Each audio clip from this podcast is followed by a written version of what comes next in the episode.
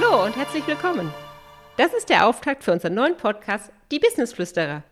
Mein Name ist Isabel Rösler, ich bin 45 Jahre alt, CEO und Gründer und meine Leidenschaft im Business ist es, Unternehmervisionen Wirklichkeit werden zu lassen. Und wer bei Businessflüsterern jetzt an Pferdeflüsterer denkt, denkt genau richtig. Pferdeflüsterer können besonders gut mit Pferden umgehen. Wir, die Businessflüsterer, besonders gut mit Business. Alle drei Wochen hört ihr hier montags ab 16 Uhr spannende Interviews und Beiträge über junge und erfahrene Unternehmer und was sie nachts wach hält. Okay, das mit dem nachts wach halten ist vielleicht etwas übertrieben. Was sie umtreibt.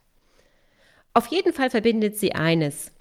Sie wollen ihr Business leidenschaftlich leben und geben sich mit einem ganz okay nicht zufrieden.